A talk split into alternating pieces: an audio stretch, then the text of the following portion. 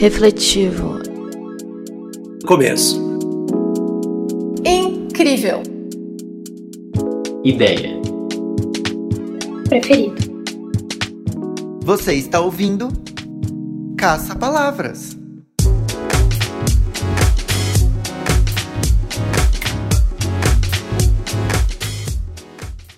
Olá, Vanessa. Olá, Pedro. Olá, ouvintes. Sejam bem-vindos à segunda edição do podcast Caça Palavras, um espaço para debater e discutir a questão do analfabetismo no Brasil.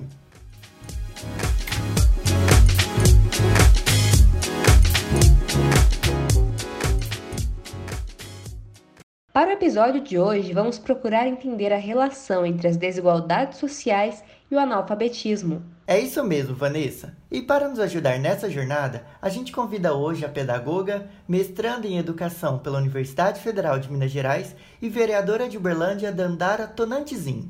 A Dandara é engajada em questões políticas desde seu ensino médio e poderá nos dar uma nova perspectiva sobre o assunto. Seja bem-vinda ao nosso podcast Dandara. Eu que agradeço pelo convite, eu fico sempre muito feliz em poder debater assuntos atuais, relevantes para a nossa sociedade e acho que esse podcast tem muito a acrescentar, então fica por aí para ouvir que vai ser bem legal. Dandara, sua trajetória é marcada pela educação. Como foi construída essa relação e por que escolheu a educação como especialização? Olha, falar da educação é falar da minha vida, do que me constitui enquanto pessoa hoje. Eu venho de uma família de professores. O meu pai, ele foi seminarista durante muito tempo e no seminário lá em BH ele pôde fazer filosofia, história e também teologia na PUC de Belo Horizonte. Então ele sempre se preocupou muito com uma educação crítica, libertadora. Meu pai ele sempre se engajou nos movimentos sociais, então ele era do sindicato, da CUT, de vários coletivos. A minha mãe trabalhou mais de 20 anos como empregada doméstica, mas estimulada pelo meu pai, ela voltou a estudar e hoje ela é pedagoga como eu. Ela também fez pedagogia na PUC, lá de BH, e ela trabalha hoje na Superintendência Regional de Ensino como inspetora. Eu tenho tias, eu tenho primas na educação. Então, a minha infância, ela foi sempre na sala de aula. Ou eu estava com o meu pai, que estava dando aula e era professor, ou eu estava na faculdade com a minha mãe, porque minha mãe voltou a estudar depois que eu já tinha nascido. Eu tinha quatro, cinco anos, eu não tinha com quem ficar e eu ia com ela para a faculdade. Então, as minhas brincadeiras, inclusive de fim de semana, era colocar minhas bonequinhas enfileiradinhas e pegar o quadro e ficar desenhando no quadro e ficar dando aula para as minhas bonecas. Então, sempre gostei muito de falar, sempre gostei muito da sala de aula. Quando eu fui fazer vestibular, fiz na época o país, eu fiquei em dúvida entre pedagogia ou psicologia, mas eu entendi que a sala de aula me fazia muito bem, que falar, ensinar me fazia muito bem e escolhi fazer pedagogia e naquele país de 2011 eu passei em primeiro lugar na pedagogia, fiquei muito feliz e continuei me engajando politicamente. Bom, aproveitando que você falou que teve uma passagem pela Universidade Federal de Berlândia, uma universidade pública, acho que podemos falar um pouco da história do ensino público no Brasil. A expansão da educação pública no Brasil aconteceu a partir da segunda metade do século XX. Isso porque o Brasil passava pelo processo de industrialização e urbanização, processo esse que provocou diversas mudanças, como justamente a da prioridade do Estado por educação, o que até aquele momento era privilégio de poucos. Naquela época, o ensino público era visto como de qualidade, uma vez que as escolas pagavam bons salários aos professores e essas instituições possuíam infraestrutura e equipamentos adequados. O assustador dessa história toda é pensar que a maioria da população pobre, notoriamente negra e indígena, era excluída do acesso ao ensino formal. E além disso, que essas comunidades ainda continuam excluídas na atualidade. Isso mesmo com a democratização da educação pública, que aconteceu em 1967. É, Pedro, de acordo com uma amostra divulgada pelo Instituto Brasileiro de Geografia e Estatística, o IBGE, a taxa de analfabetismo entre pessoas pobres e negras é de 9,1%, quase o triplo do que entre pessoas brancas. Frente a todos esses dados, o questionamento que fica é o seguinte, Dandara: Porque essa relação entre desigualdade social e desigualdade ao acesso à educação ainda existe no Brasil, sendo que a educação pública foi democratizada lá em 67. As regras do jogo não são as mesmas, as oportunidades ao longo da vida não são as mesmas. Essa ideia de meritocracia é uma grande mentira, porque as pessoas não vivem, não são tratadas, não são socializadas, elas não têm as mesmas oportunidades ao longo da vida. Se as regras do jogo não são as mesmas, é preciso criar políticas públicas que garantam equidade. Equidade é muito para além da igualdade. É olhar a diferença e tratar as pessoas a partir dessa diferença. Não dá para eu negar, por exemplo, que a fome existe em Uberlândia e que muitas crianças de periferia vão para a escola para se alimentar. Então, se eu tenho escolas com essa realidade, para garantir a permanência do estudante naquela escola, eu preciso garantir uma alimentação reforçada, de qualidade, porque dali é que aquela criança vai tirar a principal refeição do seu dia. A escola não pode ser agente que promove mais desigualdades. Pelo contrário, para nós, uma educação libertadora, emancipadora, ela combate a desigualdade a partir do momento que forma agentes que vão atuar na sociedade e transformar a sociedade. Eu acredito muito no que Paulo Freire diz, né? Que a educação não muda o mundo, a educação muda as pessoas. As pessoas mudam o mundo. Então, para promover essas pessoas que vão ser mobilizadoras e transformadoras da sua realidade, primeiro é preciso garantir acesso. Para garantir acesso, não dá para a gente fazer como, por exemplo, foi feito em Uberlândia, que é construir bairros residenciais extremamente afastados da cidade, como é o Shopping Park, com uma escola de ensino fundamental, uma escola de educação infantil. Construiu uma, um bairro com mais de 10 mil casas e não olhou para a realidade daquelas famílias que iriam ocupar aquele território.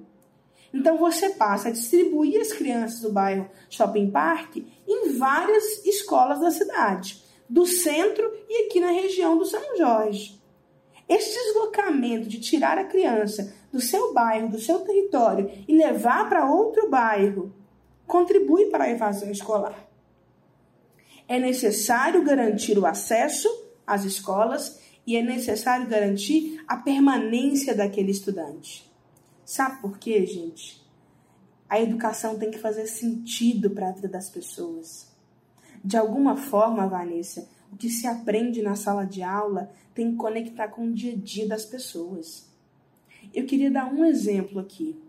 É, sempre no 20 de novembro eu sou chamada para ir em várias escolas dar palestras sobre igualdade racial e consciência negra.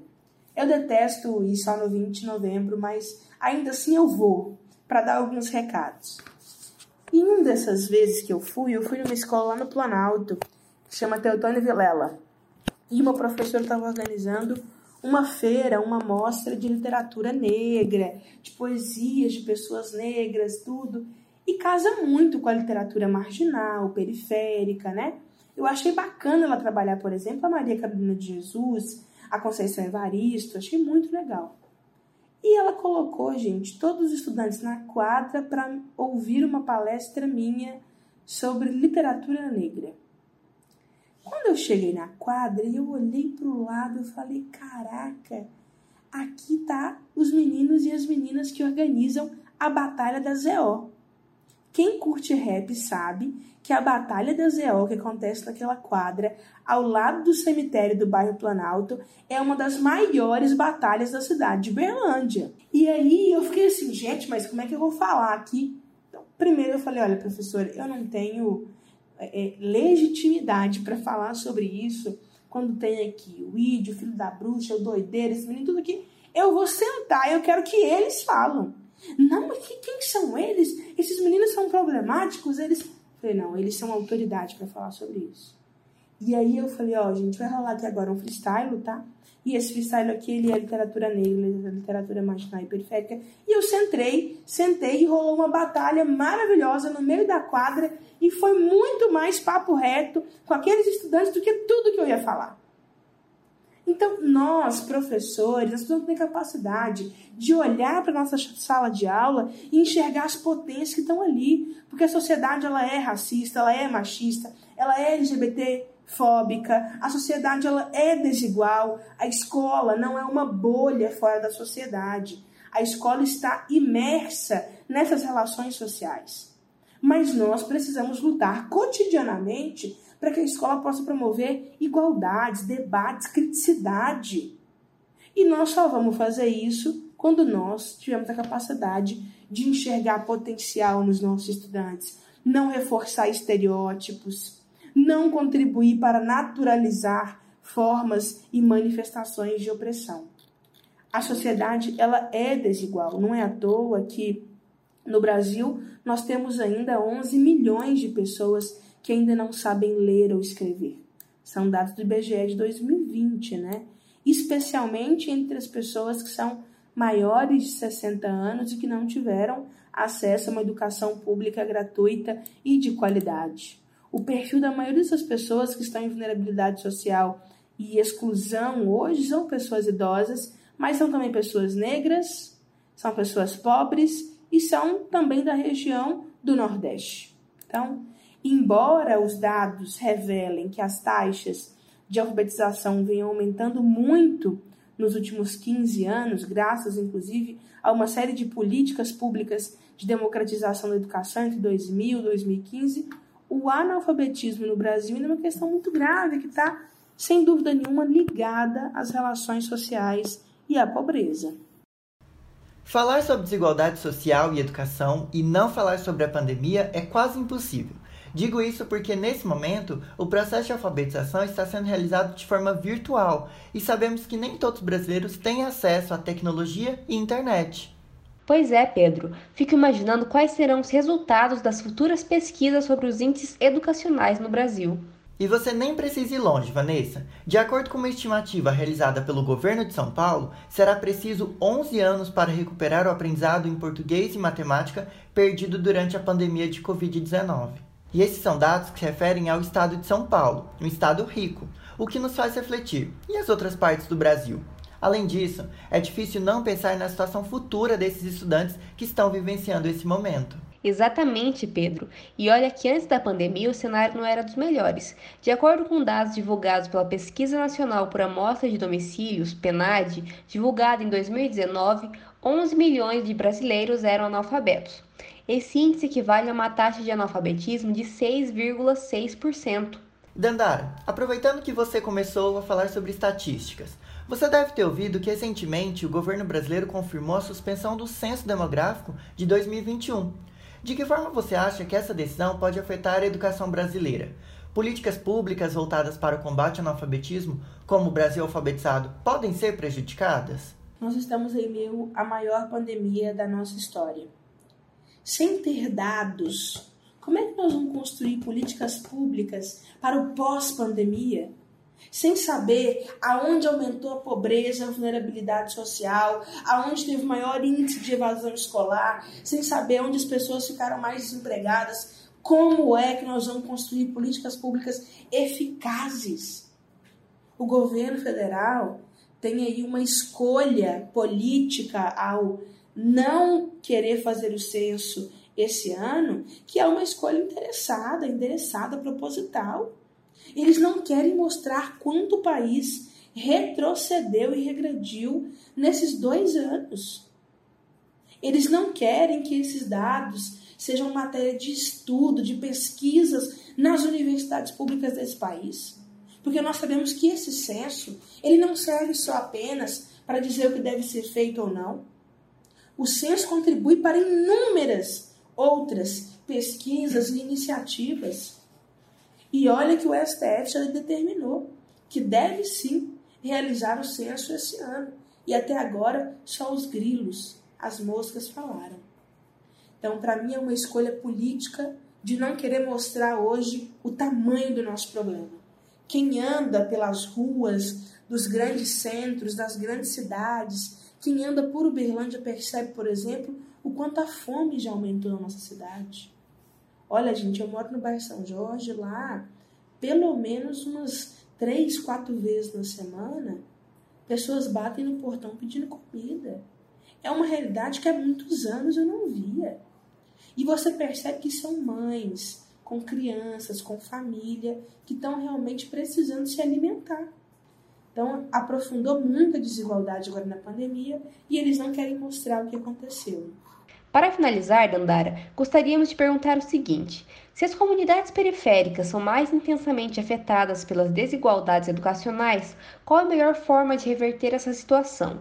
Quais instituições, além do governo, podem auxiliar nesse processo? A periferia sempre esteve à margem das políticas públicas do nosso país e a origem dessa marginalização é, sem dúvida nenhuma, o processo que nós tivemos de escravização das pessoas negras. Ah, Nara, por que você está querendo conectar a escravidão com a desigualdade que nós temos hoje? Quem não conhece o seu passado não conhece as correntes, as mazelas que nos aprisionam até hoje. Dos 521 anos oficiais de história do Brasil, 388 foram de um modelo social, econômico, político, cultural de escravidão dos negros e negras. O Brasil foi o último país das Américas a abolir a escravidão. No dia 13 de maio, quando a princesa Isabel assinou a Lei Áurea, ela apenas aboliu os crimes que os senhores de engenho cometeram contra a humanidade. Nós, negros e negras, ou continuamos na condição de escravizados, ou fomos expulsos das terras dos senhores. Ao sermos expulsos, o Estado organizou um conjunto de políticas para continuar mantendo as hierarquias de privilégio. É por isso que a pobreza tem cor no nosso país e é por isso que o analfabetismo também tem cor nesse país.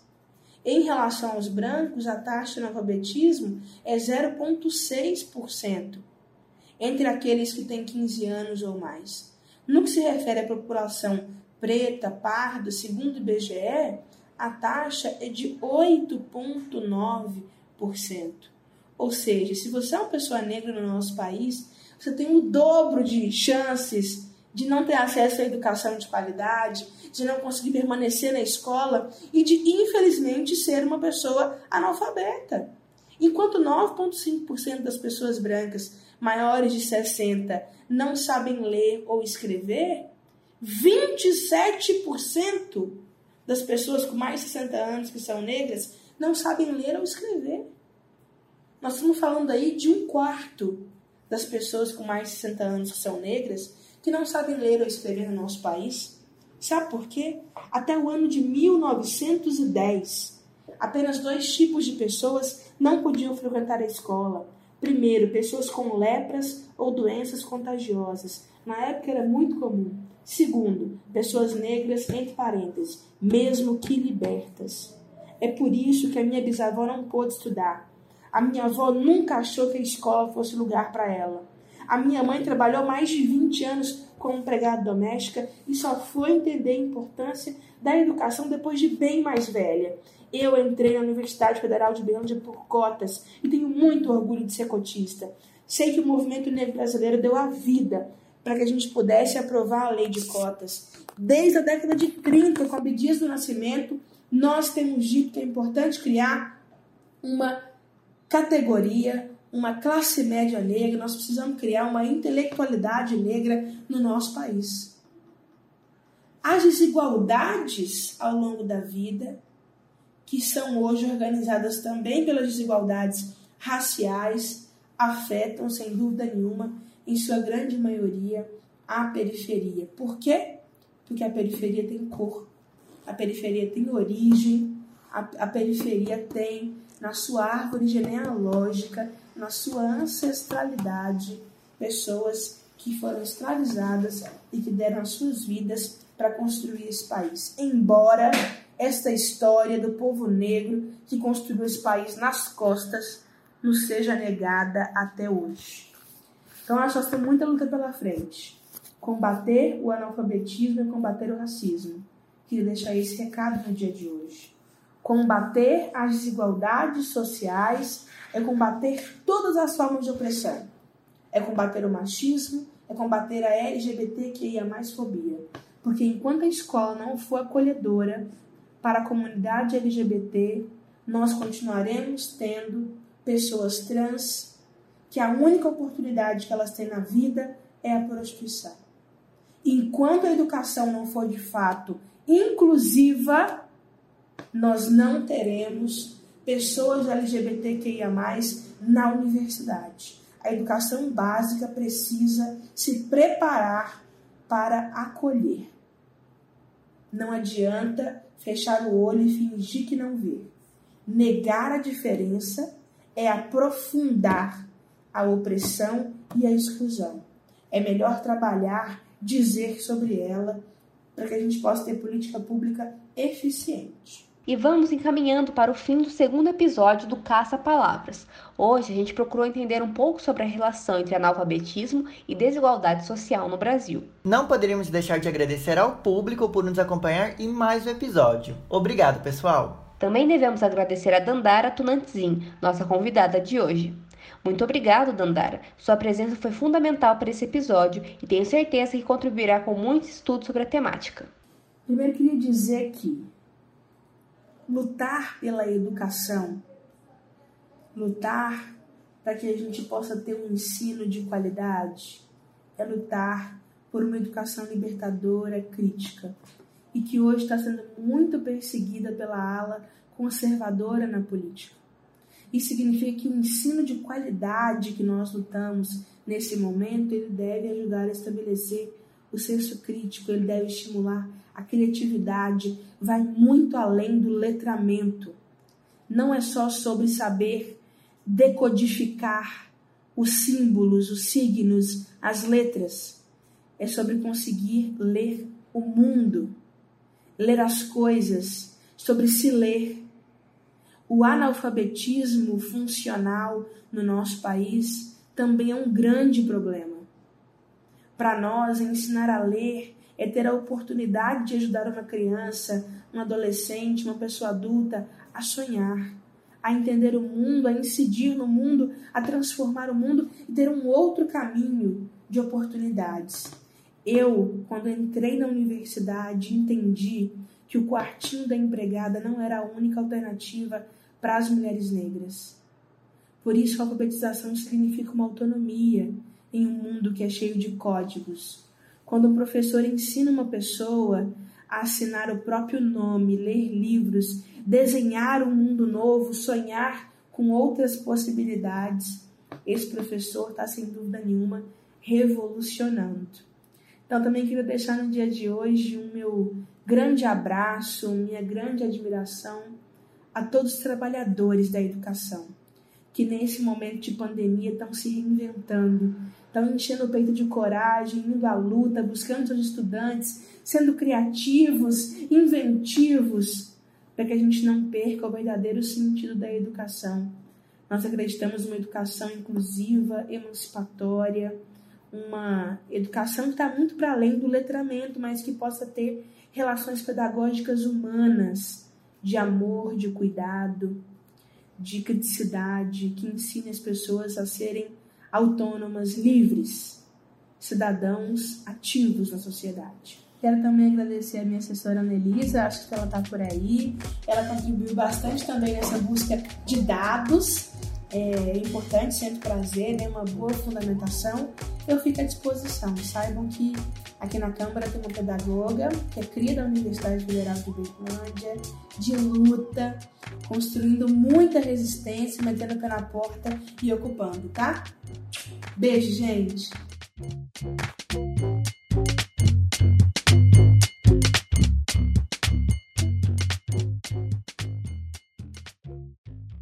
Nesta edição, o roteiro ficou por conta do repórter Pedro de Paula.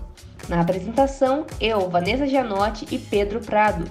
Já a edição do programa ficou por conta do técnico Marcelo Melazzo. Na orientação, o professor Vinícius Dorn. Agradecemos então mais uma vez a presença da Dandara Tunantzin, que é vereadora em Uberlândia, pedagoga e mestranda em educação. Não deixe de conferir o próximo episódio do Caça Palavras aqui no nosso site ou no seu tocador favorito. Até mais! Até a próxima!